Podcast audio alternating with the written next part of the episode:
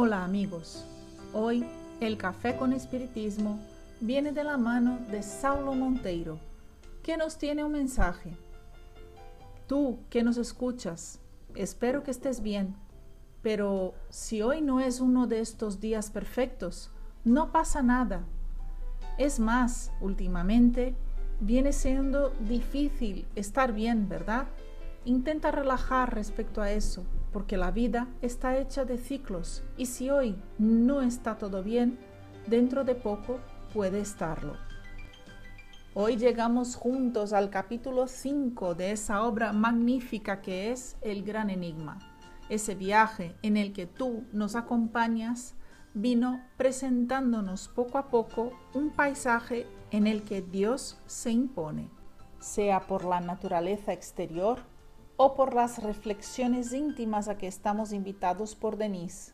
El gran criador o criadora pasó a ser una necesidad y es sobre esto que nuestro texto en análisis de hoy dice, la existencia de Dios es el más grave de todos los problemas suspendidos sobre nuestras cabezas y cuya solución está ligada estrecha, imperiosamente, al problema del ser humano y de su destino, al problema de la vida individual y de la vida social.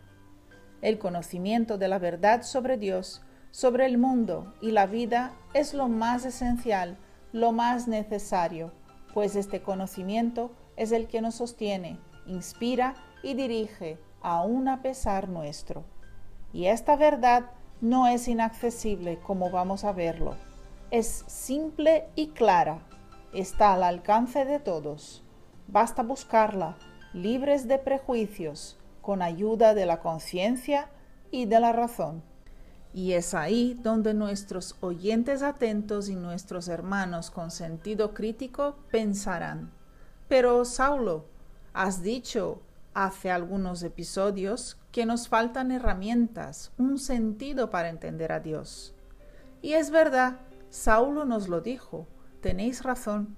Y es más, mucha gente buena que vino antes de nosotros usaba este argumento para decir que no debemos ocuparnos de lo que no podemos entender. Y es lo que algunos contemporáneos de León Denis decían a él. Ocupémonos de alguna cosa más práctica, no perdamos nuestro tiempo en disertaciones vanas, en discusiones metafísicas. Ellos llamaban Dios de el incognoscible, que quiere decir aquello que no se puede conocer, lo que es inaccesible a la inteligencia humana. ¿Quieres decir, Saulo, cómo esa complejidad ahora ha pasado a ser simples y accesible? Saulo nos dejará que León Denis nos arroje algo de luz.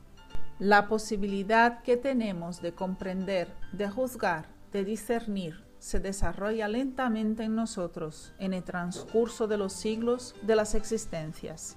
Nuestros conocimientos, nuestra comprensión de las cosas se completa y aclara a medida que nos vamos elevando en la escala inmensa de los renacimientos.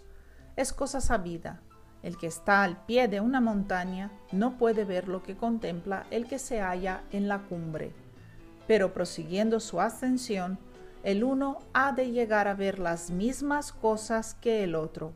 Igualmente sucede al espíritu en su ascensión gradual.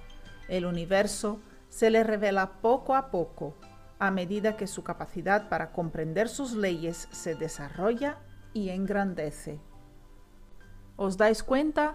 Las cosas se construyen poco a poco. No es porque hoy yo no soy capaz que pararé de intentarlo.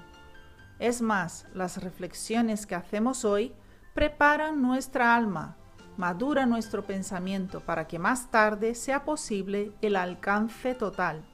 No es posible que el niño lea sin conocer cada vocal. Puede parecer poco el A, E, I, O, U, pero sin estas vocales, la alfabetización nunca llegaría. Dar atención, como ya vimos antes, a estas grandes cuestiones de la humanidad es invertir en nuestro futuro, es preparar el terreno para un edificio que solo será posible con pilares bien seguros. Si eres un simpatizante de la doctrina de los espíritus, te invitamos a reflexionar un poco más. Te invitamos a reservar un tiempo de tu vida, quién sabe incluso tu día, por poco que sea, para cuestionarte. Tal vez valga la pena incluso escribir algunas preguntas y poner en algún sitio visible, como la puerta de tu nevera, para que de vez en cuando puedas, aún sin conseguir, intentar contestarlas. ¿Por qué Dios es necesario? ¿Cómo yo explicaría una causa sin un efecto? ¿Dios lo sabe todo? ¿Cómo funciona su ley? No busques respuestas fáciles ni autores de superficie. Bucea hondo, busca el autor de la vida en ti mismo y si necesitas ayuda, contempla la naturaleza, el divino altar de la naturaleza. Un fuerte abrazo a todos y hasta el próximo episodio de Café con Espiritismo.